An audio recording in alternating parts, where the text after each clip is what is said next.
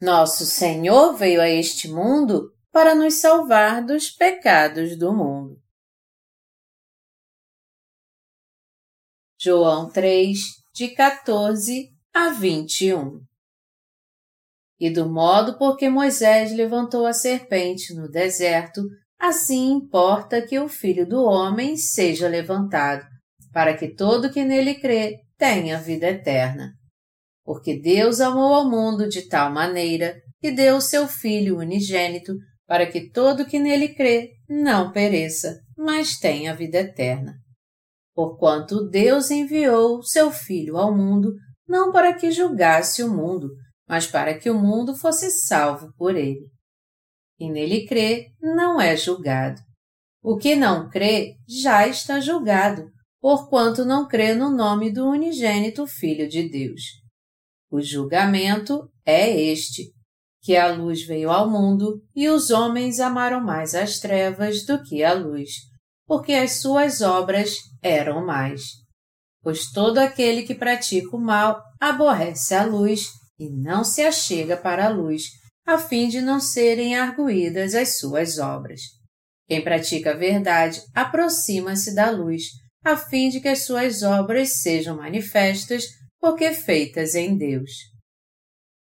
O que se passava no coração de Deus Pai quando ele nos enviou seu único filho? O que havia em seu coração era um profundo amor por todos nós. Não há nenhuma dúvida de que Deus Pai nos ama. Ninguém jamais daria seu filho amado por alguém que odiasse. Foi por Deus ter nos amado tanto que Ele nos deu seu amado e único Filho. Quando eu medito na Palavra de Deus, eu penso muito em como Deus deve ter nos amado para ter enviado seu Filho a este mundo. E através da Palavra de Deus, eu posso entender como é grande o seu amor por nós e que não há palavras que possam agradecê-lo pelo seu amor. Se não houvesse amor no coração de Deus por nós, como é que o Senhor poderia vir a essa terra cumprir sua obra da salvação? Se ele não tivesse nos amado, que sentido haveria no sacrifício que ele fez? A obra da salvação toca tanto o nosso coração e nós somos muito gratos a Deus justamente porque ele nos ama. O próprio fato de haver no coração de Deus um grande amor por nós nos leva a sermos gratos a Ele ainda mais. E é por isso que podemos desfrutar do amor de Deus em toda a sua profundidade. João 3,16 descreve o amor especial de Deus por nós muito bem. Deus Pai nos deu seu único Filho porque Ele nos amou. E Deus não revelou seu amor a nós apenas por palavras, mas ele nos mostrou seu amor através dos seus atos.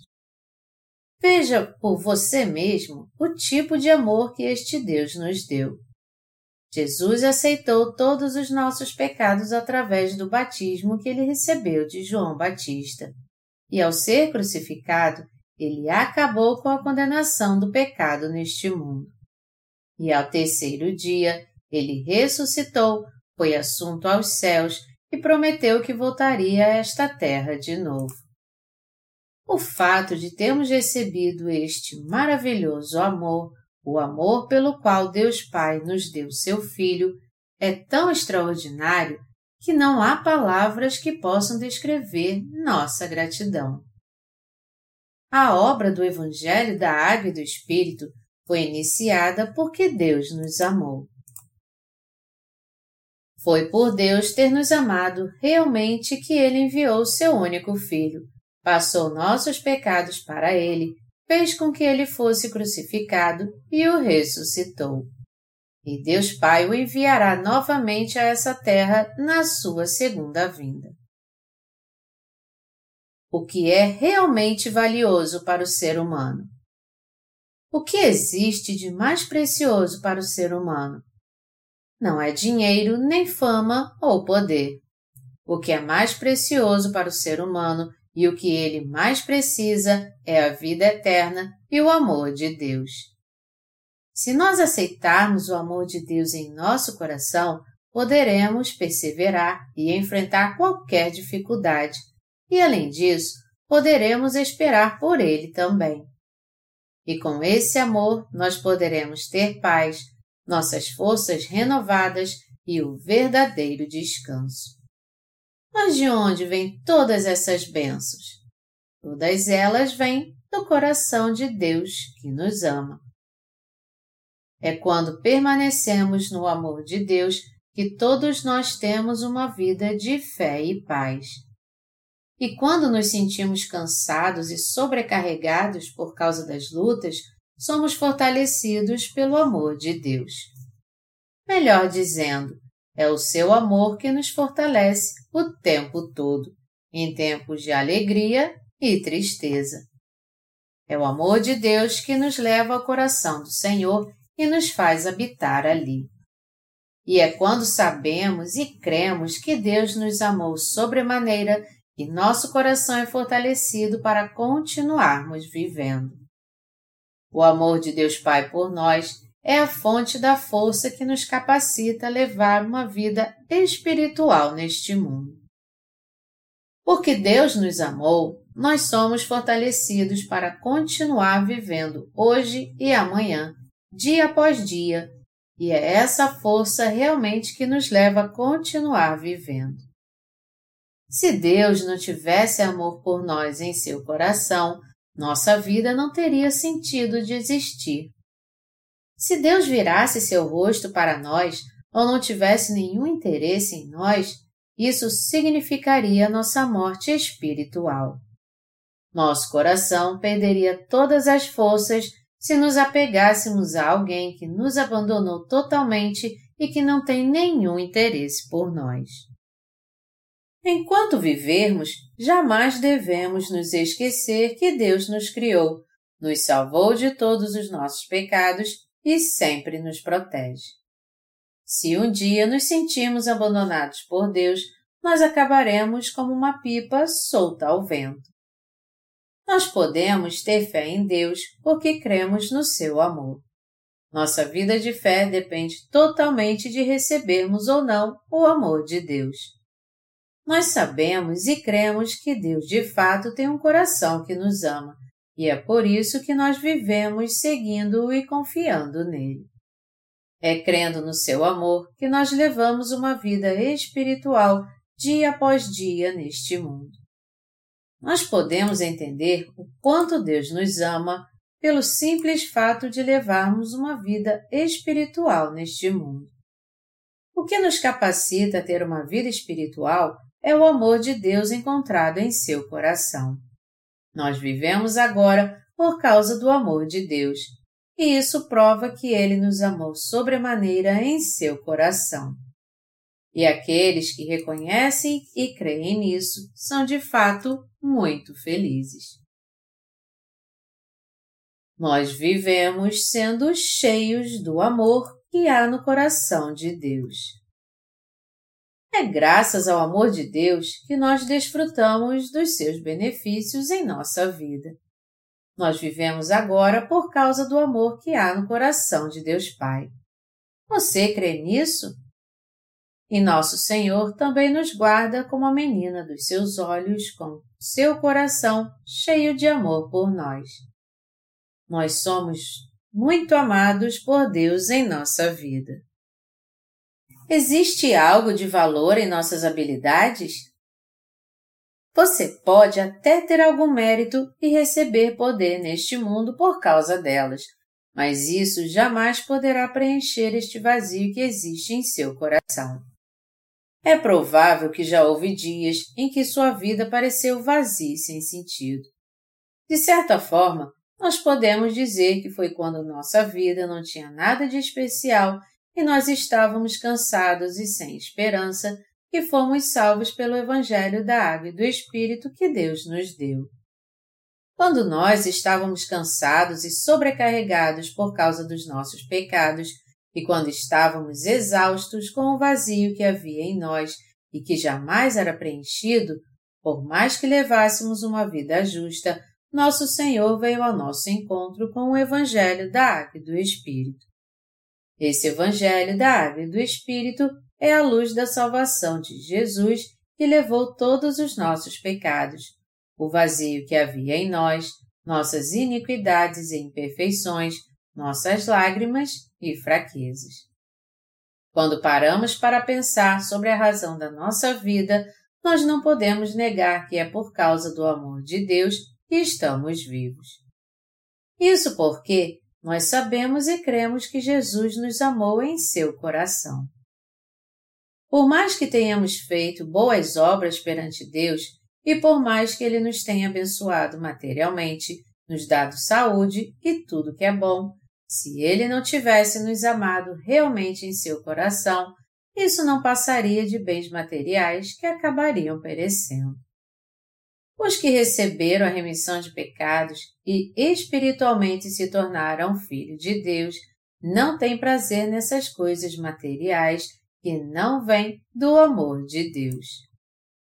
É do coração amoroso de Deus que retiramos forças para continuar vivendo. Deus também nos deu seu único Filho por causa do amor que ele tem no coração por nós. Deus nos amou tanto e deu seu único Filho por nós para que não viéssemos a perecer. Deus não apenas nos amou tanto e nos deu seu único Filho, mas também realizou a obra que salvou a nossa alma. Ao longo do texto bíblico que vimos acima, nós podemos contemplar o amor que há no coração de Deus por nós. Nós sabemos que fomos criados por Deus porque Ele nos amou e que por isso ele também nos enviou seu Filho. Sabemos que Jesus, o próprio Deus, entregou seu corpo e foi crucificado por ele ter nos amado. Tudo isso para ratificar o que ele fez por nós por causa do seu amor. Quando recebemos uma carta, nós não apenas lemos o que está escrito nela, mas lemos o que está em oculto no coração de quem a escreveu através das suas palavras. E é um coração assim que nos alegra, que desperta toda a nossa gratidão e nos faz seguir em frente. Da mesma forma, é quando vemos o amor do coração de Deus descrito e registrado em Sua palavra que somos encorajados. Quando lemos a Bíblia, todos nós podemos entender que Deus nos amou tanto que enviou seu Filho Jesus. Tanto Deus Pai, nosso Senhor, assim como Deus e Espírito Santo nos amam muito. Nosso coração se derrete diante do abundante amor de Deus, e através do Evangelho da Água e do Espírito, nós nos tornamos justos e passamos a viver como filhos de Deus. O Senhor não veio para nos condenar. Está escrito em João 3, de 17 a 18 porquanto Deus enviou seu Filho ao mundo não para que julgasse o mundo, mas para que o mundo fosse salvo por ele. Quem nele crê não é julgado, o que não crê já está julgado, porque não crê no nome do unigênito Filho de Deus. Todo aquele que crê neste amor de Deus é salvo aceitando e crendo em todos os ministérios pelos quais Jesus, o Filho de Deus, nos libertou de todos os nossos pecados, sendo enviado por Ele. Todavia, quem não sabe que Deus Pai tem um coração amoroso por Ele, não pode aceitar Jesus. E essa pessoa também não pode aceitar a verdadeira salvação que Jesus realizou através do Evangelho da Água e do Espírito.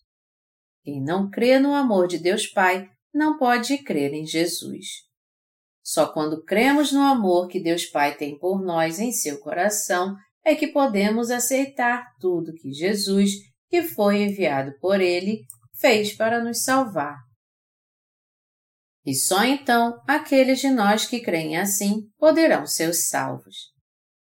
No texto bíblico deste capítulo, Jesus continua dizendo nos versículos 19 e 21: O julgamento é este que a luz veio ao mundo e os homens amaram mais as trevas do que a luz, porque as suas obras eram mais.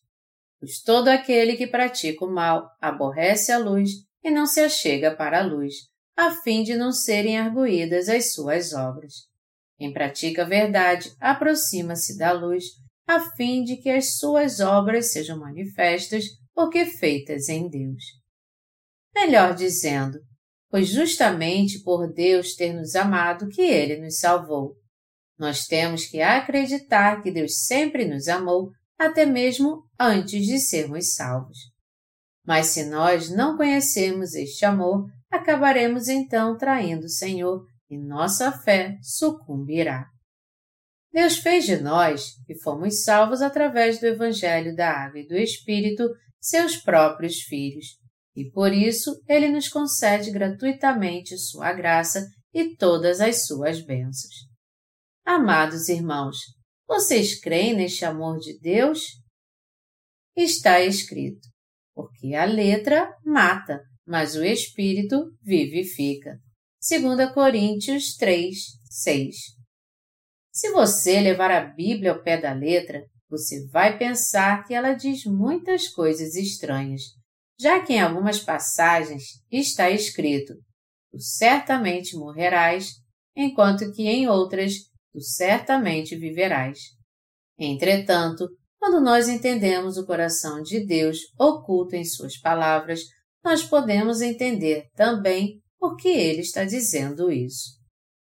É algo muito importante conhecermos o coração amoroso de Deus. Nós temos que procurar entender o coração dos nossos irmãos, dos servos de Deus e dos santos.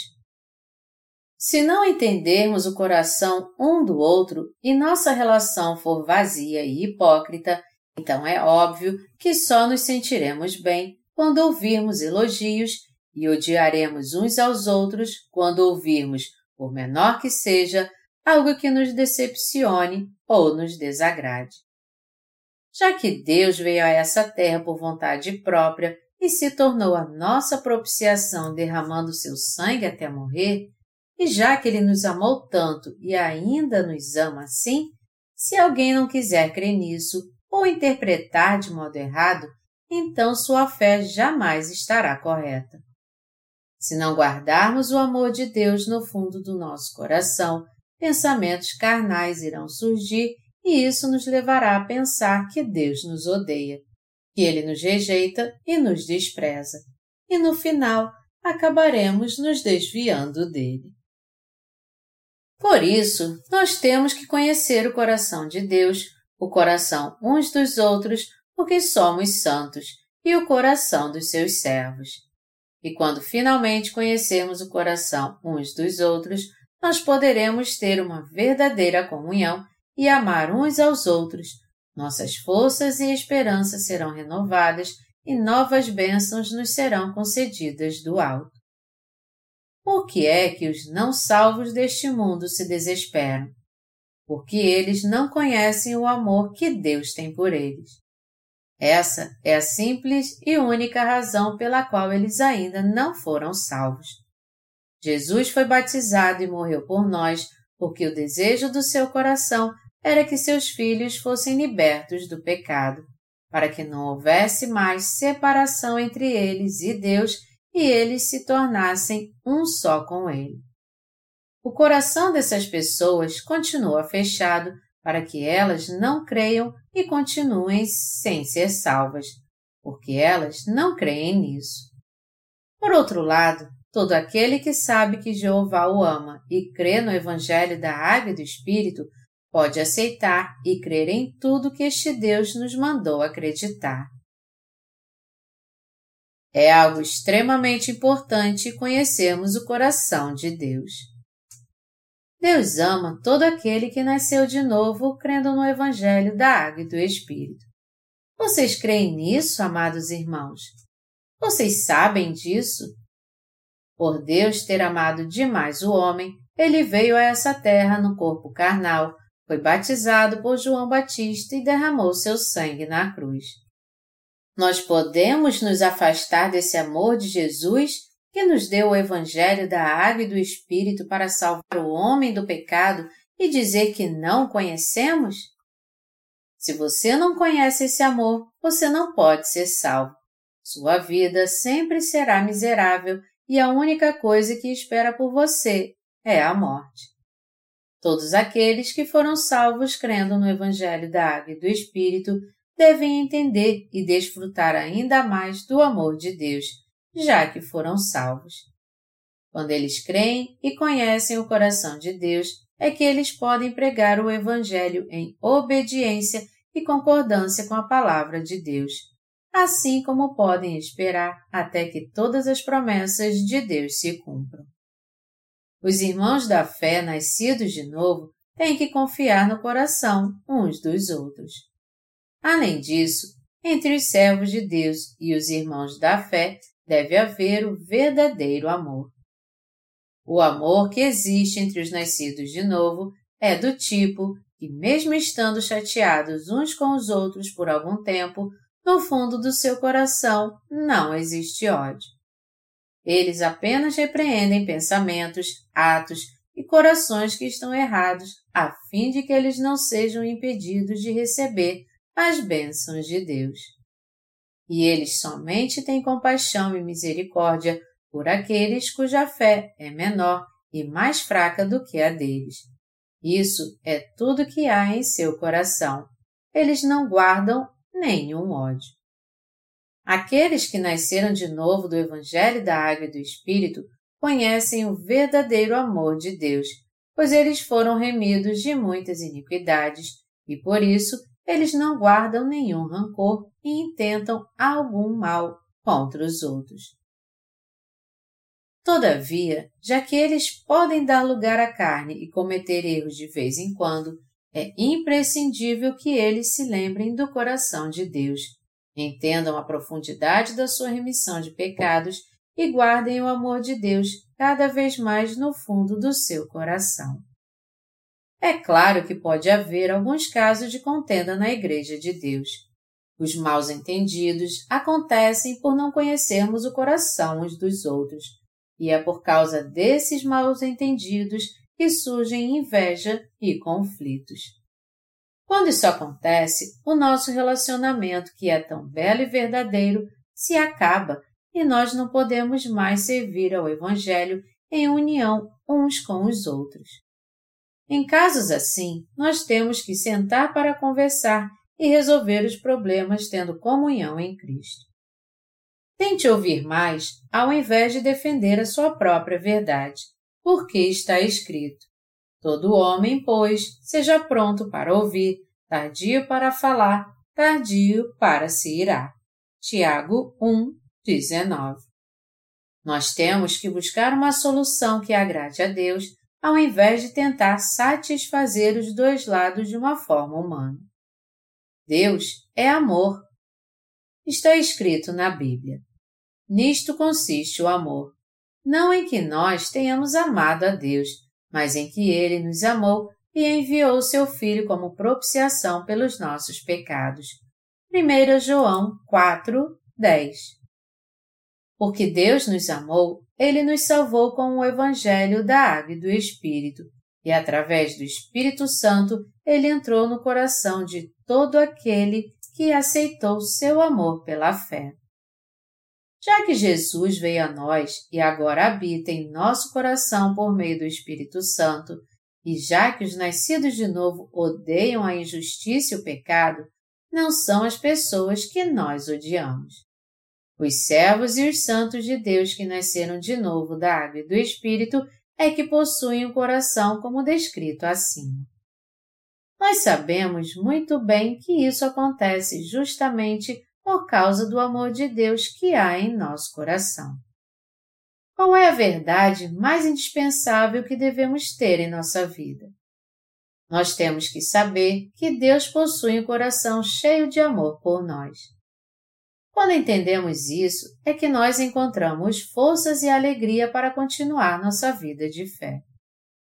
Se não reconhecermos essa verdade e ao invés disso olharmos para as circunstâncias com olhos carnais, nós nunca poderemos ter fé alguma, e tudo será cansativo e enfadonho para nós. Deus sempre nos ama de todo o coração. E é por causa desse grande amor que nós continuamos vivendo pela fé, tendo alegria e esperança. Nós vivemos felizes pela fé porque Deus Pai tem um coração que nos ama. Se Deus Pai não tivesse amor por nós em seu coração, nós não poderíamos ser salvos nem ter uma vida abençoada para fazer a sua obra. O amor do nosso Senhor é revelado no Evangelho da Água e do Espírito de modo completo. Ele nos libertou e nos transformou para que nosso destino não fosse mais viver como os animais. Hoje, nós vivemos pela fé como filhos de Deus, seguimos e servimos ao Senhor, vivemos em comunhão assim uns com os outros e pregamos o Evangelho no mundo. Tudo porque nós cremos que há no coração de Deus um amor incondicional por nós. E é por causa desse amor de Deus Pai que continuamos vivos até agora. Nós continuaremos a viver sempre pela fé nos dias que virão, graças ao amor de Deus Pai. Conforme vivemos, nós jamais devemos esquecer que a nossa própria existência e salvação nos foram dadas por causa do amor que há no coração de Deus Pai por nós. E devemos também nos lembrar que é por causa desse coração cheio de amor que recebemos a remissão dos nossos pecados. Não é novidade para nós que todo ser vivo deste mundo e o próprio reino de Deus existem por causa do amor que há no coração de Deus Pai. E nós mesmos e a própria verdade só existem também graças a este amor. Portanto, nós somos gratos todo dia pelo fato de vivermos debaixo do amor de Deus Pai. Vamos dar graças a Deus então pelo seu amor que nos foi dado gratuitamente. Vamos ter comunhão neste amor de Deus como justos que receberam a remissão de pecados. E vamos viver também dando glórias ao Senhor até o dia em que o Evangelho da Água e do Espírito for pregado no mundo todo. Deus nos amou de tal maneira. Porque Deus amou ao mundo de tal maneira que deu seu Filho unigênito para que todo que nele crê não pereça, mas tenha vida eterna. Porquanto Deus enviou seu Filho ao mundo, não para que julgasse o mundo, mas para que o mundo fosse salvo por ele. João 3, de 16 a 17. Esse texto nos fala sobre o propósito de Deus ao enviar seu Filho Jesus. Nós estávamos condenados a ir para o inferno por causa dos nossos pecados, pois nós não tínhamos como deixar de cometer pecados em nossa vida. Apesar disso, Jesus, cujo nome quer dizer o Salvador, nos amou tanto que nos salvou dos pecados deste mundo. Nós não somos apenas salvos dos nossos pecados quando cremos em Jesus, mas também somos salvos do juízo de Deus, assim como das ciladas e da opressão do diabo. E nós também somos libertos da maldição da lei. Para que o mundo fosse salvo por ele. João 3, 17. Foi por Jesus que nós fomos salvos dos nossos pecados. A palavra mundo aqui se refere a toda a raça humana. E falando de modo bem claro, este mundo inclui você e eu. O Evangelho da Água e do Espírito é a salvação que liberta todos neste mundo, eu e você, do pecado e de toda condenação. Jesus veio a este mundo para nos salvar de toda maldição e da opressão do diabo. Ele veio não para nos condenar, mas ao contrário, para nos salvar de todos os nossos pecados, como está escrito. Que Deus amou ao mundo de tal maneira que deu seu Filho unigênito para que todo que nele crê não pereça, mas tenha a vida eterna. João 3, 16. O próprio Jesus disse que ele veio a este mundo para nos salvar do pecado. Nosso Senhor salvou o mundo não no sentido material, mas ele salvou o homem que foi criado à sua imagem e semelhança dos pecados do mundo. Quando Deus criou o ser humano, ele deu ordem para que ele reinasse sobre tudo no planeta Terra. E ao falar deste mundo, ele se referia às pessoas como eu e você, e em particular, ele falou sobre você e eu que conhecemos e cremos em Jesus de modo correto. Ele nos disse como ele amou o mundo através do Evangelho da Água e do Espírito, nos mostrando como ele nos amou e nos salvou. Ele nos amou tanto que nos salvou de toda maldição, destruição e condenação por causa do pecado, oferecendo a si mesmo como nossa propiciação. Deus de fato nos salvou de modo perfeito através do Evangelho da Água e do Espírito. De que maneira nós fomos salvos do pecado? Eu estou perguntando, em outras palavras, sobre o estado do qual todas as pessoas que viviam nessa terra, inclusive você e eu, foram salvas de todos os pecados. De que situação Deus nos salvou? Nós somos tão imperfeitos, fracos e cheios de defeitos que estávamos condenados a pecar até morrermos, e por isso não tínhamos como evitar de ir para o inferno. Essa é exatamente a situação de que Deus nos salvou. Ao enviar seu Filho, Deus nos salvou de todos os nossos pecados através do Evangelho da Água e do Espírito. Você agora consegue ver este amor de Deus e pelo qual Ele tanto nos amou? Você e eu cometemos inúmeros pecados nossa vida inteira, que são como nuvens densas e escuras mas porque Deus amou pessoas assim como nós, ele nos livrou de todos os pecados ao enviar seu único Filho Jesus. Deus Pai passou para o seu Filho os pecados que estavam sobre a humanidade e que eram como densas nuvens. O condenou em nosso lugar e, ao fazer isso, ele salvou a todos da condenação e da maldição do pecado, todos nós que cremos nele. Sendo assim, pela frase Deus amou ao mundo de tal maneira, nós podemos ver a extensão do amor de Deus por nós. Nós temos que nos lembrar dessa palavra, que Deus nos amou de tal maneira que enviou seu único Filho e salvou as pessoas do mundo todo dos seus pecados, da condenação e da destruição, e das maldições do diabo e da lei. Como é que nós então podemos nos esquecer dessa passagem? Deus amou o mundo de tal maneira, já que ela significa que Deus nos amou e nos salvou de uma forma mais abundante e grandiosa do que os pecados que cometemos.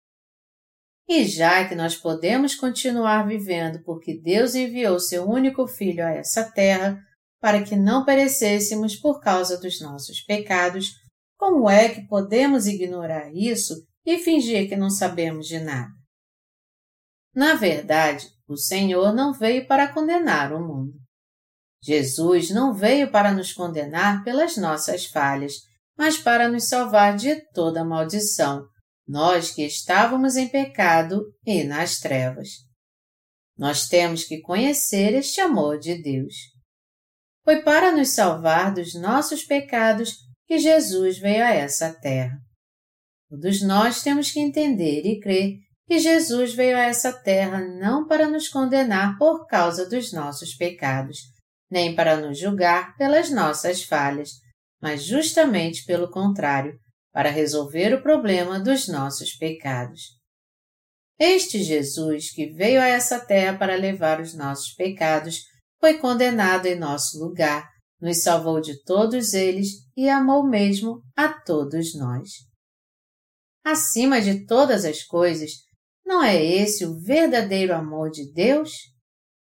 Antes desse amor ágape, antes desse genuíno amor do Deus onipotente que amou os fracos incondicionalmente, qual era realmente a nossa necessidade? Nós queríamos ser salvos a qualquer custo, e só por ele ter nos amado tanto e ter feito de nós o alvo do seu amor, por ele ter nos amado simplesmente por nos amar, com este amor que não tem nenhuma condição a não ser propriamente amar, este é o verdadeiro amor de Deus. O amor incondicional, o amor que não pede nada em troca, nenhum outro além deste, é o próprio amor ágape com que Deus nos amou. Meus amados irmãos, o amor não deve impor condições. O amor tem que ser puro. Mas o amor encontrado nas relações humanas, sem dúvida, é condicional. Somente o amor de Deus é incondicional. Até o amor entre pais e filhos, que nós prezamos tanto, é condicional em muitos aspectos. É claro que, comparado ao amor entre amigos e o amor romântico entre o sexo oposto, o amor dos pais é algo maior e mais profundo. Mas comparado ao amor de Deus por nós, o Deus que criou o homem e fez o universo para ele habitar, isso não é nada. Deus nos criou com o propósito de nos fazer seu próprio povo. Quando Deus nos criou a sua imagem no início, ele nos deu seu amor incondicional porque para ele parecíamos algo muito bom. É por isso que Deus nos salvou e está tão claro que a razão dele vir a essa terra foi nos salvar. É uma coisa tão maravilhosa o Senhor ter nos salvado e algo tão maravilhoso ele ter nos salvado através do Evangelho da Água e do Espírito. Se nós nos colocarmos no lugar dele e vermos o preço que ele pagou e tudo que ele suportou por nos amar, nós entenderemos então como é grande o amor de Deus por nós. Amados irmãos, quando alguém ama outra pessoa, tudo que ele faz é por amor, não por obrigação. Ele faz tudo isso simplesmente porque ama, e o amor nada teme. Nem todos nós conseguimos amar 100%, mas o ser humano não está destituído desse amor totalmente, pois alguns aspectos dele ainda podem ser encontrados nele. Às vezes, quando encontramos um amor assim, ele parece algo lindo para nós, mas quando conhecemos o amor de Deus, nós podemos realmente ver que Ele é o amor lindo e perfeito. Deus tem um amor perfeito porque Ele é perfeito. De fato, só Deus por nos amar de modo perfeito porque Ele é diferente de nós, seres humanos. Uma das muitas diferenças entre Deus e nós, seres humanos, é que por Ele ser completamente perfeito, quando Ele decide nos amar, ele pode fazer isso de uma forma totalmente perfeita. Mesmo quando nós nos desviamos, traímos Deus e entristecemos seu coração. Ainda assim, ele nos ama de modo perfeito, porque nele não há dolo algum, pois ele mesmo é perfeito. Portanto, Deus nos ama de uma maneira perfeita. O fato de Deus ter apagado todos os nossos pecados de uma vez por todas ao enviar seu filho, representa exatamente o seu perfeito amor. Não existe nada que este Deus não possa fazer, e Ele ama todos nós. O fato de Deus ter amado o mundo de tal maneira significa que Deus realmente não amou ninguém mais a não ser você e eu. Todos vocês sabem que Deus os ama? Por acaso há alguém que não sabe que Deus o ama? Existem pessoas que não sabem disso realmente. Amados irmãos, antes de Jesus nos encontrar, nós não sabíamos o quanto Deus nos ama. Todavia, quando conhecemos o amor de Deus e o amamos, todos nós podemos olhar para nós mesmos e nos entender, e ver por que nos sentimos tão miseráveis o tempo todo. A verdadeira razão disso acontecer é por não aceitarmos o amor de Deus. Na Bíblia está escrito: Porque o amor é forte como a morte e duro como a sepultura, o ciúme. Cânticos de Salomão 8, 6. Amados irmãos, Deus nos ama de um modo perfeito para que aceitemos seu amor com gratidão. Mas se rejeitarmos o seu amor, ele se tornará em ódio e será extremamente cruel. Deus amou todo mundo e ele ainda ama a todos. Nosso Deus nos ama tanto que ele nos salvou a todos. Pena que alguns de nós ainda não entenderam isso. Já que Deus nos ama até agora, Ele está batendo na porta do nosso coração, dizendo: Eu te amo. Eu te amo. Eu te amo tanto. Você fez algo de errado? Sua consciência está pesada? Você fez algo que te condena? Eu levei tudo isso sobre mim mesmo e fui condenado em seu lugar. Você está preocupado em seu coração? O que está te preocupando tanto? Eu levei a causa de todas essas preocupações também. Você não entende que eu te amo? Eu te amo tanto que fiz com que seu coração pudesse ter realmente gozo e alegria. Se você ainda está sofrendo e não está feliz apesar de tudo que eu fiz por você, você não conhece a verdade então. João 3,18 diz: Quem nele crê não é julgado. O que não crê já está julgado, porque não crê no nome do unigênito Filho de Deus. Vamos analisar aqui este simples versículo. Aqui, nele, diz respeito a Jesus. Isso quer dizer que todo aquele que crê em Jesus não é condenado, apesar dos muitos erros e pecados que ele possa ter cometido neste mundo. Isso porque Jesus é o seu Salvador e ele crê que ele apagou todos os seus pecados, por isso ele não é condenado. Entretanto, Jesus também diz aqui que quem não crê já está condenado, pois ele não crê no nome do unigênito de Deus. Em outras palavras, algumas pessoas já estão condenadas porque não creem no nome do unigênito de Deus. Qual é o nome do unigênito de Deus? É Jesus já que está escrito aqui que alguém é condenado porque não crê no nome do unigênito de Deus, está claro que o nome deste Filho unigênito de Deus não é igual ao nome de um ser humano. Em nenhum lugar aqui é dito que alguém é salvo em nome de Fulano ou Cicrano. E ele também não é condenado por não crer no nome do presidente do seu país. É por não crer no nome de quem, então, que Jesus diz aqui que alguém é condenado. Ele diz que é por não crer no nome do unigênito de Deus que alguém é condenado.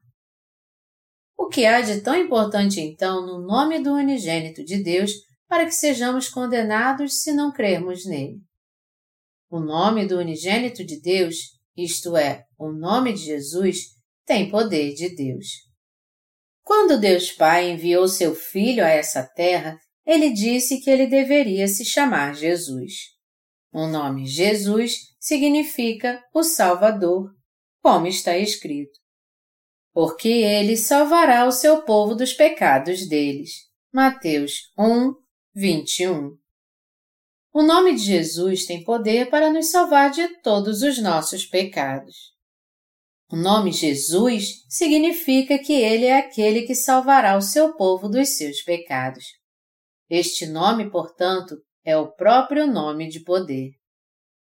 É o próprio nome que pode livrar os pecadores com toda certeza. O Salvador Jesus, cujo nome quer dizer que ele salvará o seu povo dos seus pecados, é o nome do Deus Todo-Poderoso da salvação, do Salvador de toda a humanidade. Por essa razão, não crer no nome de Jesus é não crer no próprio Salvador, e é por isso que alguém é condenado. Jesus, único Salvador. Deus disse que só há um nome debaixo do céu pelo qual devamos ser salvos. Atos 4, 12. Isso significa que todo mundo debaixo do céu só pode ser salvo se crer neste Jesus, e todo aquele que não crer nele não poderá ser salvo. Se alguém quer ser salvo dos seus pecados e liberto da mediocridade, do vazio, de uma vida amaldiçoada e da destruição, seja ele quem for, ele tem que crer somente em Jesus e crer que ele é o único que pode salvá-lo. Melhor dizendo, nós só podemos ser salvos se crermos no nome de Jesus e declararmos: Jesus, o Deus Todo-Poderoso, é realmente o meu Salvador. Ele me salvou. Ele me salvou de um modo perfeito, me dando seu perfeito amor. Foi assim que ele me salvou. Por outro lado, se alguém não crê em Jesus, ele já está em pecado então. Todo aquele que não crê é pecador e, portanto, já está condenado. Jesus usou a palavra condenado aqui, e essa palavra é usada quando alguém é considerado culpado e sentenciado. E alguém é condenado pelo seu pecado quando não crê em Jesus. Nós, seres humanos, somos todos iguais. Todos nós nascemos neste mundo do mesmo jeito.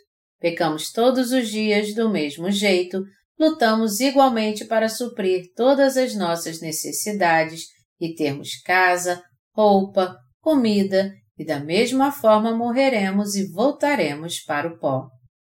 Contudo, apesar do ser humano pecar da mesma maneira, existem aqueles que têm pecados e aqueles que não os têm. Já que está escrito que não há justo nenhum sequer, Romanos 3, 10, todos cometem pecados, mas existem aqueles que se tornaram justos por crer em Jesus. Ao mesmo tempo, contudo, mesmo os cristãos crendo em Jesus, alguns são salvos dos seus pecados e outros não. Isso acontece porque estes últimos, apesar de clamarem o nome do unigênito de Deus, na verdade não conhecem nem creem na salvação que Jesus lhes concedeu. Por isso que muitos cristãos que não creem na verdade ainda têm pecado em seu coração, mesmo crendo no nome de Jesus. Os pecados das pessoas estão escritos na tábua do seu coração. Jeremias 17, 1. É por isso que elas estão condenadas por causa dos seus pecados, como diz a Bíblia. O salário do pecado é a morte. Romanos 6, 23. O salário do pecado deve ser pago com a própria vida, e é por isso que os pecadores têm que ser condenados à morte eterna. Ou seja, eles devem sofrer a segunda morte. Em outras palavras, os pecadores têm que ser lançados no inferno.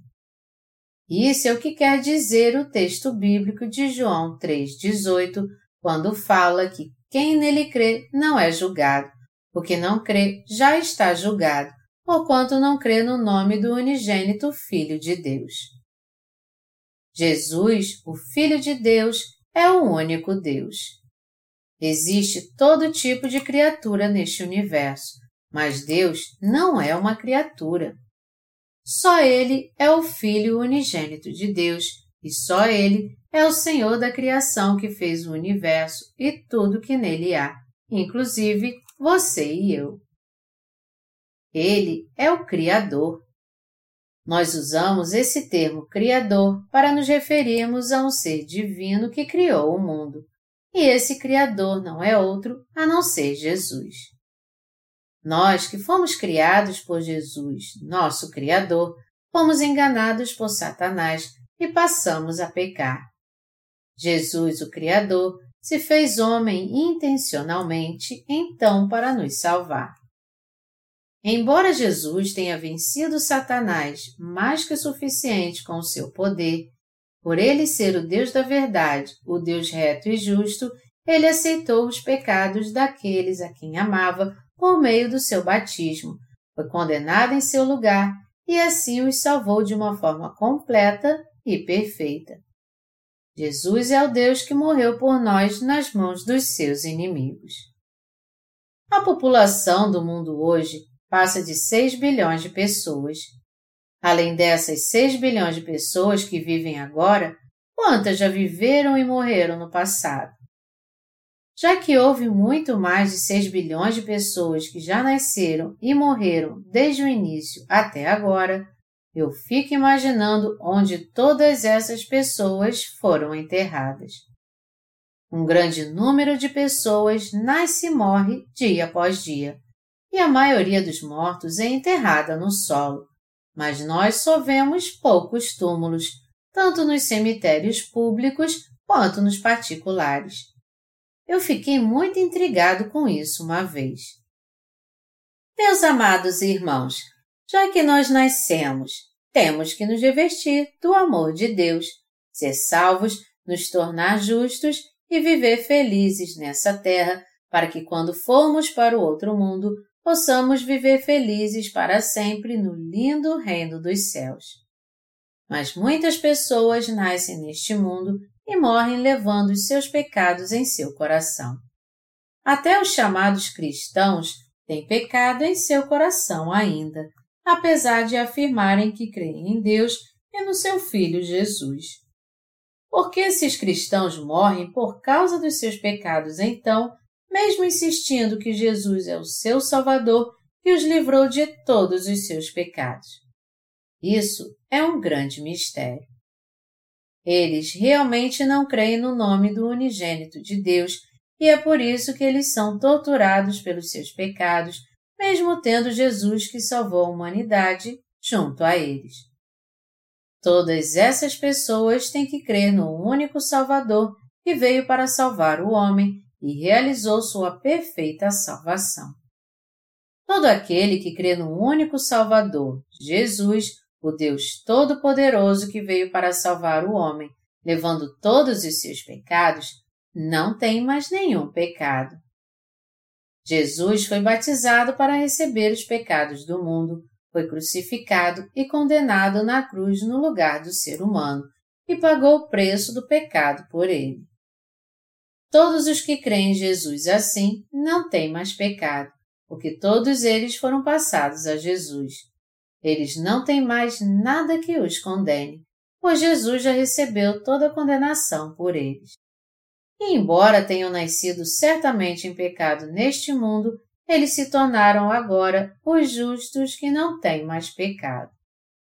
Contudo, Deus também deixa bem claro que aqueles que não creem no nome do seu Filho unigênito, isto é, em Jesus, que apagou todos os seus pecados de um modo perfeito, ainda estão em pecado e já estão condenados. Qualquer um que tenha pecado em seu coração já está condenado à destruição, porque é pecador. Se alguém tiver pecado em seu coração, mesmo que ele crê em Jesus, já foi determinado por Deus que ele será lançado no inferno. É por isso que é tão errado reter o pecado, mesmo crendo em Jesus. Uma pessoa ainda está com todos os seus pecados porque não crê no nome de Jesus.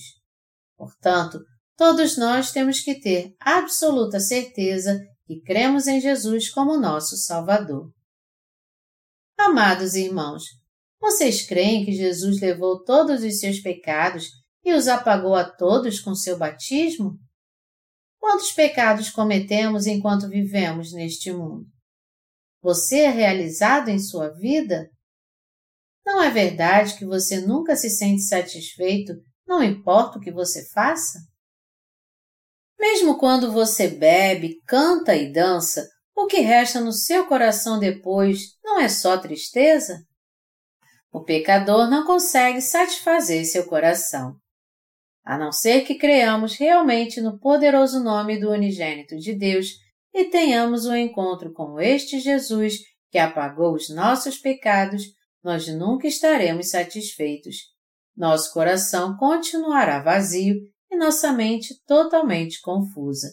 E quando nós olharmos para o céu, ele estará claro e lindo, mas quando nós olharmos para nossos atos e nosso coração, não poderemos levantar a cabeça por estarmos envergonhados. Quando vemos os olhos das crianças brilhando e ouvimos sua voz inocente, veremos que sua pureza contrasta ainda mais com a sujeira do nosso coração. Todo pecador não está satisfeito com sua vida. É por isso que todos têm que crer em Jesus. O nome de Jesus, o unigênito de Deus, é tão grandioso e poderoso que ele apagou todos os nossos pecados. Se nós ouvirmos, aprendermos e entendermos isso através da palavra, ao sermos revestidos do amor de Deus, então, nós nos tornamos seus filhos sem pecado e não serão condenados. Nós nos tornamos justos e enquanto nós vivemos neste mundo também, nós temos muita paz, gozo e alegria em nosso coração. Por acaso alguns de vocês viveu em vão até agora sem ter tido um encontro com Jesus? Mas não é tarde demais. Vamos ver João 3,19. O julgamento é este, que a luz veio ao mundo e os homens amaram mais as trevas do que a luz, porque as suas obras eram mais. Deus nos diz aqui porque os pecadores têm pecado. Sua condenação é devido ao fato deles terem amado mais as trevas do que a luz quando ela veio a este mundo, porque suas obras eram mais. Deus é a luz. O mais importante em todas as luzes, seja ela a luz do sol, das estrelas, a luz elétrica ou até mesmo o piscar de um vagalume, é que seu brilho dissipa as trevas. E essa grande luz é a verdade. O fato de Deus ter nos salvado é a verdadeira luz. A salvação de Deus é a verdadeira luz que ilumina nossa alma que estava em trevas por causa dos nossos pecados. Jesus, o unigênito de Deus, levou realmente os nossos pecados, foi realmente condenado por eles e realmente nos salvou de todos eles.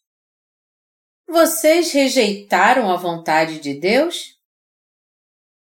Porque nós, seres humanos, ainda temos pecado então? Por que o ser humano é tão amaldiçoado? Por que eles levam uma vida tão miserável? Por que sua vida é tão difícil e seu coração nunca está satisfeito? Porque sua vida não é o que deveria ser, porque não podemos viver como seres humanos e por que nossa vida é tão triste e solitária. Isso tudo é porque nós nos escondemos de Jesus, mesmo Ele sendo a luz que veio a este mundo para nos salvar. O que Deus está dizendo a nós, seres humanos? Vocês nasceram pecadores e continuarão pecando até morrer. Isso é o que vocês são. Vocês são mesmo pecadores mas eu vim para salvá-los porque eu tive misericórdia de vocês. Foi assim que eu levei os seus pecados. Foi assim que eu fui condenado e apaguei seus pecados. Creiam em mim e sejam salvos. Se vocês crerem em mim, vocês serão justos. Se vocês crerem em mim, vocês serão meus filhos. Se vocês crerem em mim, seu coração não terá mais pecado. A vida é miserável justamente porque muitos não creem na palavra da verdade que Jesus nos falou, pois eles têm medo dos seus pecados serem revelados. É por isso que nós temos que nos render diante da palavra de Deus. Quando a palavra revela nosso íntimo e quem de fato somos, aqueles que a conhecem são salvos por Deus. E mesmo quando Deus os insulta de todas as maneiras, dizendo a eles: Vocês cometeram todo tipo de pecado porque nasceram como pecadores. Vocês são sujos, seres humanos vergonhosos. Eles admitem tudo isso, dizendo: Sim, Senhor, eu sou estúpido e tolo. E se o Senhor disser: Vocês são sementes do maligno, nós devemos responder o seguinte: Sim, tu estás certo. Minha semente só me leva a fazer o mal. E por ter herdado a semente do maligno de meus pais, tudo que eu faço é mal. E eu tenho sido um hipócrita minha vida toda. Eu só finjo ser bom, mas na verdade eu não posso fazer bem algum. Sempre que surge uma oportunidade, eu roubo, eu peco, eu não faço boas obras e sou muito egoísta. Assim como a Bíblia nos diz em Marcos que há doze tipos de pecado no coração do homem, existem realmente muitos pecados no meu coração humano. Deus diz nesse texto de Marcos 7, de 21 a 22. Porque de dentro do coração dos homens é que procedem os maus desígnios, a prostituição, os furtos, os homicídios, os adultérios, a avareza, as malícias, o dolo, a lascívia, a inveja, a blasfêmia, a soberba, a loucura. Você tem ou não tem um coração assim? É claro que tem. Você e eu nascemos com um coração assim. Nós cometemos estes pecados porque nos ensinaram a fazer estas coisas? Não, claro que não. Alguém te disse isso no jardim de infância? Você é tão esperto, você vai ser um ladrão quando crescer? Quando você chegou ao ensino elementar, alguém te disse: Você é tão esperto, você vai ser um trapaceiro quando crescer? Ao invés disso, você deve ter ouvido seus professores dizendo várias vezes: Você nasceu com um propósito especial nessa terra. Você vai crescer e usar todo o seu potencial a fim de contribuir para o bem da humanidade. Eu estou certo que você já ouviu isso muitas vezes. Seus pais também devem ter dito a você: você será um pilar para essa nação quando crescer. Embora eles tenham investido muito em você e desejado muito que você se tornasse um pilar para a nação, no que você se tornou realmente? Todos nós crescemos aprendendo isso. Todos nós fomos ensinados em casa e na escola a fim de que nosso caráter fosse construído e nos tornássemos pessoas boas e até que nos formássemos no ensino médio na faculdade, nós sempre fomos ensinados para que nos tornássemos em pessoas que fariam bem aos outros. Quando seus estudos acabavam e você fosse se casar, as pessoas diziam a você: Seja paciente, seja bom para sua esposa, trate bem os seus parentes, seja forte em tudo, pois só assim você terá uma família. A paciência é a virtude mais importante para que seu casamento dê certo. Quantas vezes você já ouviu esse tipo de coisa? Sempre nos disseram para sermos justos, pacientes e bons com as pessoas. Mas o que nos tornamos realmente? Quantos pecados nós cometemos? Nós não cometemos tantos pecados quando éramos jovens só por causa da nossa imaturidade mas quando nós crescemos, nossa herança pecaminosa aumentou e daí por diante nós ficamos à vontade para cometer todo tipo de pecado? Nós roubávamos o dinheiro da carteira da nossa mãe para comprar balas. Nós pegávamos o dinheiro para pagar o colégio e gastávamos com bobagem.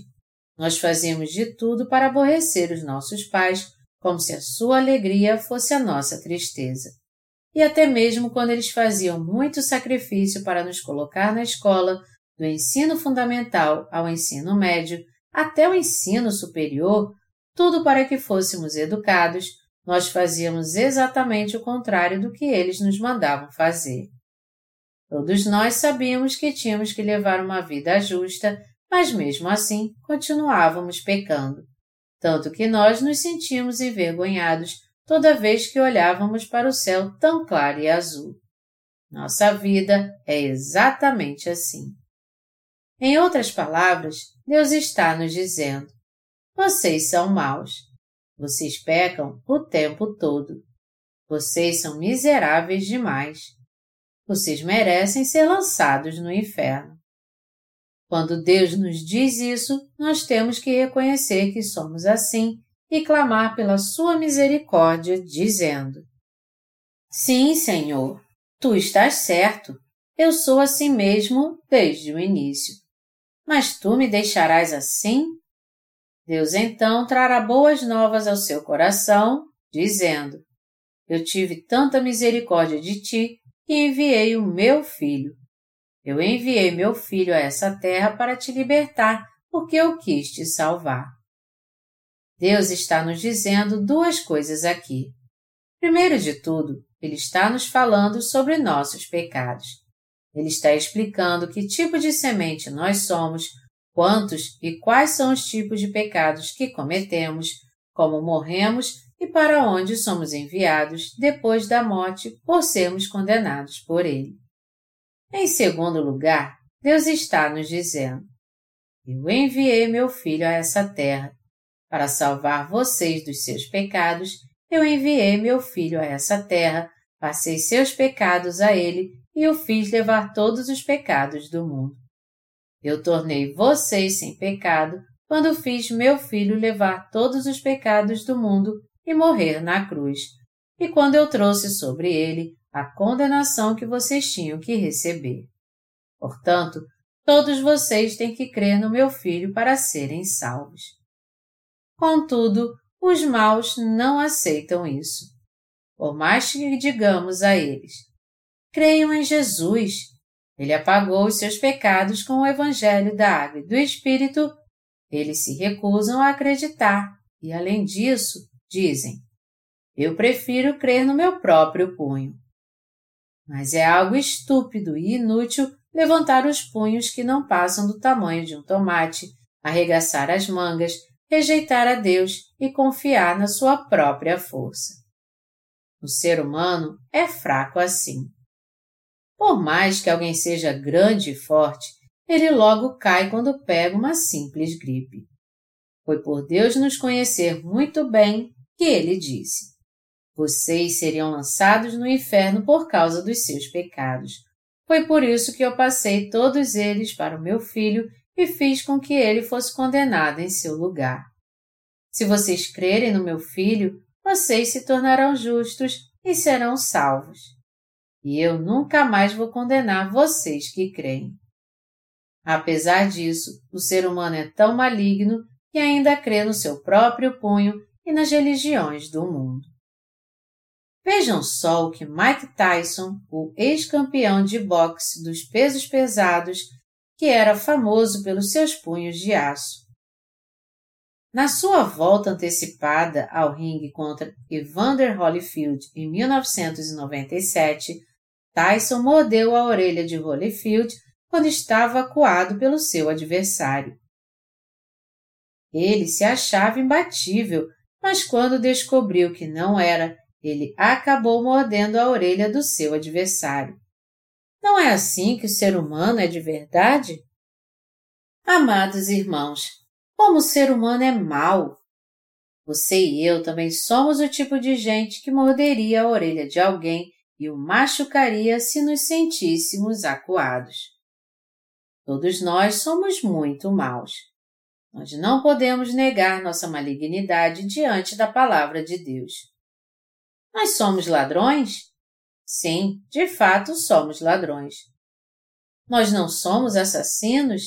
Sim, de fato somos assassinos. O que nós achamos de alguém que odiamos? Nós o queremos bem? É claro que não. Por dentro, nós pensamos. Eu queria que ele viajasse e morresse de um ataque do coração. Ou quem sabe seu carro poderia cair no penhasco e ele morresse queimado no acidente. O que é que acontece quando a maldade surge em nosso coração? Se você mexe no esgoto, todo tipo de sujeira vem à tona. Do mesmo modo, quando se mexe na maldade do homem, nem que seja um pouquinho, todo tipo de pecado vem à tona também. E quando finalmente percebemos isso, nós ocultamos nossa maldade junto com a bondade que há em nós e fingimos ser alguém que não somos. Quando uma pessoa que falou mal de você pelas costas logo depois aparece diante de você, sua cor muda na mesma hora e, fingindo ser bem amigável, você diz sem vergonha alguma: Como vai? Quando olhamos para as crianças na escola dominical, nós vemos que elas são assim. Elas se apegam a nós bem rápido, como se nós fôssemos muito importantes para elas, mas também ficam zangadas bem rápido quando dissemos algo que elas não gostam. Todo ser humano é mesmo muito mal. Você achava que era mal quando era jovem? Você nem deve ter pensado nisso, não é? Um famoso poeta coreano escreveu que gostaria de não se sentir envergonhado toda vez que olhasse para o céu. Você já não teve esse desejo também? Você devia achar que tinha uma vida justa e que era uma boa pessoa. Mas o que foi que houve quando você cresceu? Que virtude você pôde achar em si mesmo? Se é que você pôde achar alguma. É na sua ignorância que as pessoas dizem que o ser humano é essencialmente bom. Mas longe disso, não há nada bom em nós e a nossa natureza humana é extremamente maligna. Um dia, quando não houver mais nada para comer e o ser humano não aguentar mais de fome, eles vão acabar comendo seus próprios filhos. Segundo Reis 6, de 26 a 29. Não há limite para as atrocidades do homem. Vejam o que aconteceu na Segunda Guerra Mundial. Todo tipo inimaginável de atrocidades foram cometidas, do genocídio de 6 milhões de judeus às experiências médicas que foram realizadas nos que estavam vivos. Inúmeras pessoas foram torturadas, mutiladas e assassinadas por nenhuma razão a não ser sua etnia, só porque eram diferentes dos seus agressores. E a raça humana não melhorou nada até agora. E essas atrocidades continuam acontecendo livremente nos quatro cantos da terra. Você acha que as mulheres são diferentes dos homens, que elas são dóceis como uma ovelha? Longe disso, as mulheres são tão mais quanto os homens.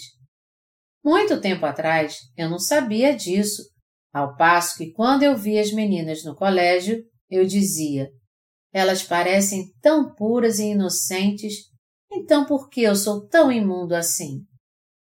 Pessoas como eu não deveriam existir neste mundo.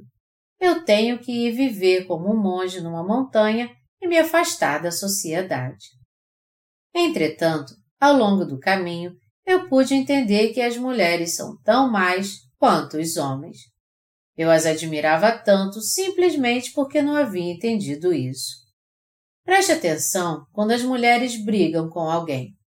Elas se agarram pelos cabelos, se chutam e xingam umas às outras como se não houvesse amanhã. Não existe diferença de gênero ou idade para a maldade humana. Homens e mulheres jovens e idosos, todos são nitidamente maus. Mas já que a palavra de Deus é infalível, nós temos que aceitá-la dizendo sim e crer nela. Deus nos criou e por isso Ele sabe que tipo de semente nós somos. Quando nos levantamos contra Deus e nos recusamos a aceitar Sua palavra, dizendo não a Ele, o mal é nada mais do que isso.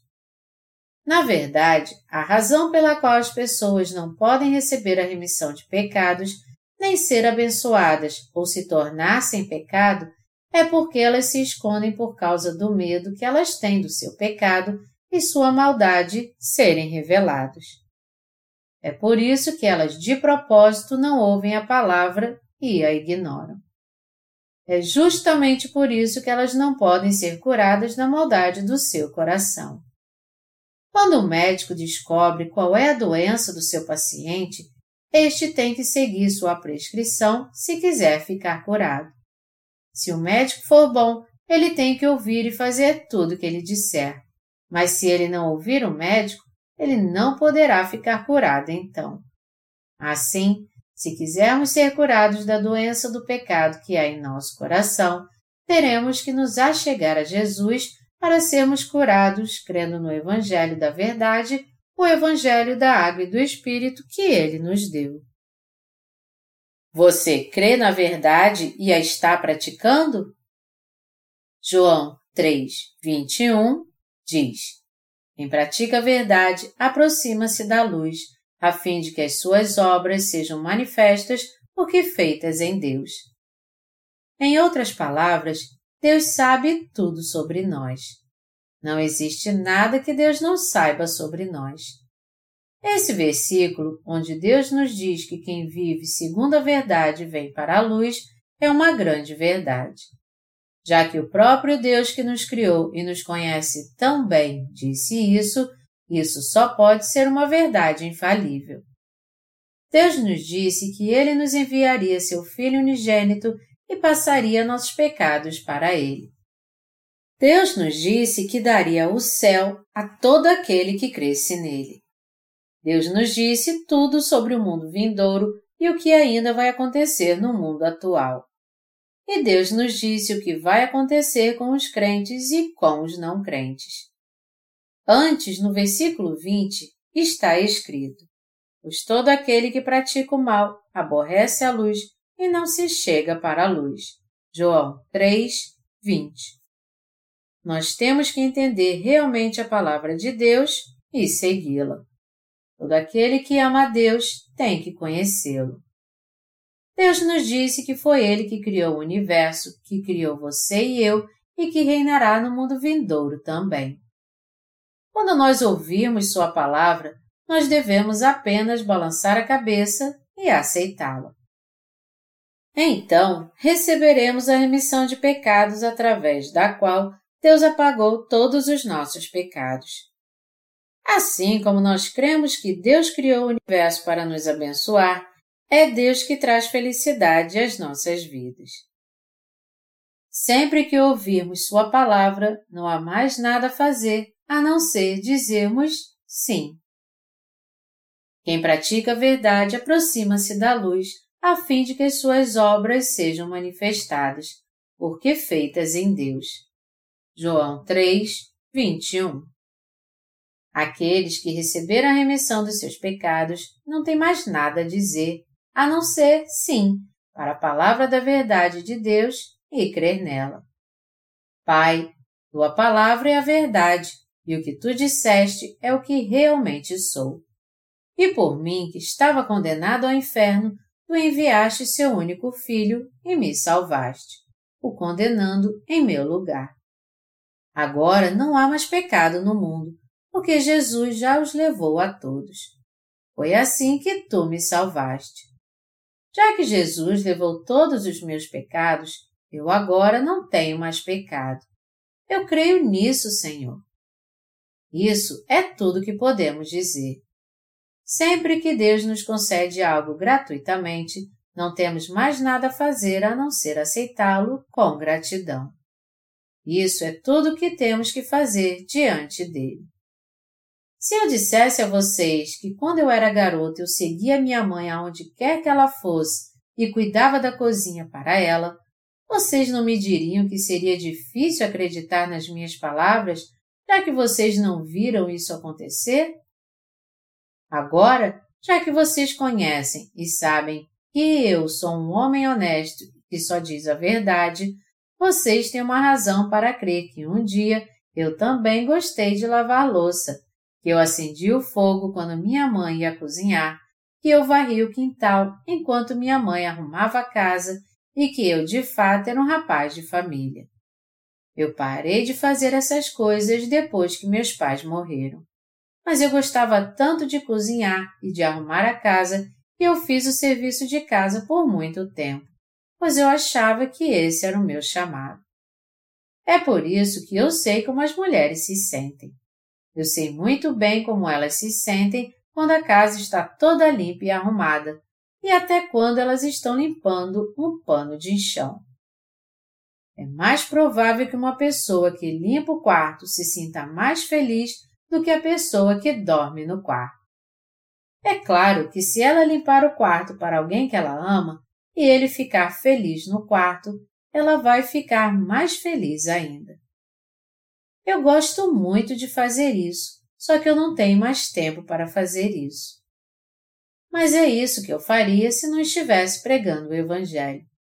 Eu ainda gosto de cozinhar para minha família. E eu faço isso muito bem. Parece difícil de acreditar? Muito tempo atrás eu realmente fazia isso. Mas já que vocês nunca me viram fazer isso, vocês não têm mais nada a fazer a não ser acreditar. É fácil acreditar no que os olhos veem, mas é difícil acreditar no que não se vê. Mas se vocês me conhecem bem, vocês vão acreditar nas minhas palavras então, mesmo que vocês nunca tenham visto realmente o que eu fazia. Crer no Evangelho pelo qual Deus apagou nossos pecados também é assim. Você realmente viu Jesus aceitando todos os seus pecados quando ele foi batizado? O papel divino de Jesus foi ter aceitado todos os nossos pecados e os recebido sobre si mesmo. O fato de ele ter aceitado todos os nossos pecados e ter sido condenado por causa deles representa o amor incondicional que ele teve por nós. Mas nós vimos isso? Não, isso só está escrito na Bíblia. O que Deus nos falou é tudo mentira ou verdade, então? É tudo verdade. Já que Deus nos disse para crermos na Sua palavra, é certo não crermos nela só porque nós não vimos tudo acontecer? Claro que não. Já que tudo na palavra de Deus é verdade, o fato de não termos visto nada com nossos olhos significa mais ainda que nós não temos nenhuma outra escolha a não ser acreditar. Nós vimos quando Deus criou o universo e tudo que nele há?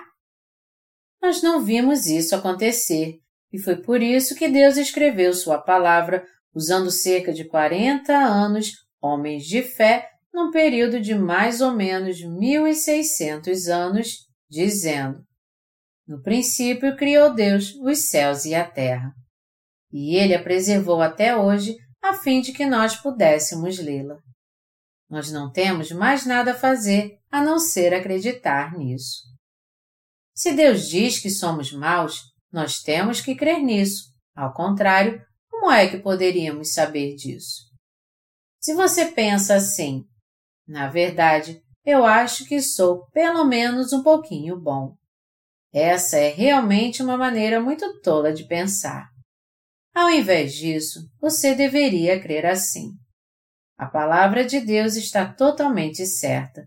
Eu não tenho nada além de maldade. Nós fomos salvos porque verdadeiramente cremos em Deus assim.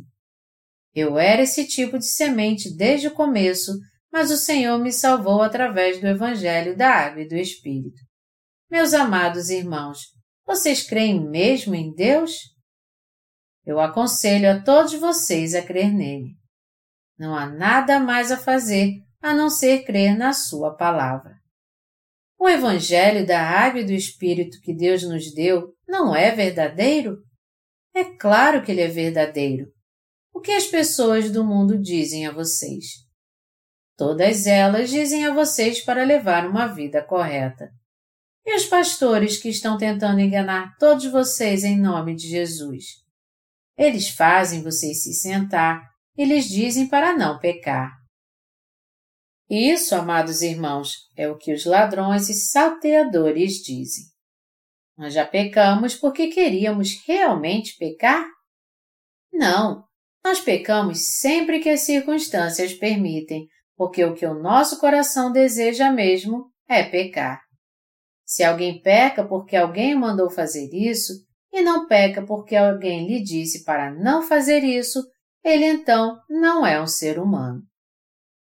Devido às nossas fraquezas, quantos pecados cometemos no nosso coração, na nossa mente e nos nossos atos, mesmo sem termos conhecimento deles? Seria maravilhoso se nós, de alguma forma, pudéssemos controlar tudo isso. Mas já que somos apenas seres humanos, nós sempre seremos imperfeitos, nunca poderemos nos controlar e pecaremos todo o tempo. Deus sabe muito bem que nós não temos como deixar de pecar, e é justamente por causa disso que Ele está nos dizendo que devemos ser salvos crendo no Seu Filho Jesus. E é por isso que nós temos que alcançar a salvação crendo em Jesus de todo o nosso coração. Vocês conseguem entender isso agora? Por ora, eu vou parar por aqui, mas se o Senhor permitir, depois eu vou falar desta passagem bíblica com mais detalhes. Nós fomos salvos porque cremos em Jesus, o único Salvador do homem. Eu sou totalmente grato ao Senhor que nos salvou de todos os nossos pecados através do Evangelho da Água e do Espírito. Aleluia!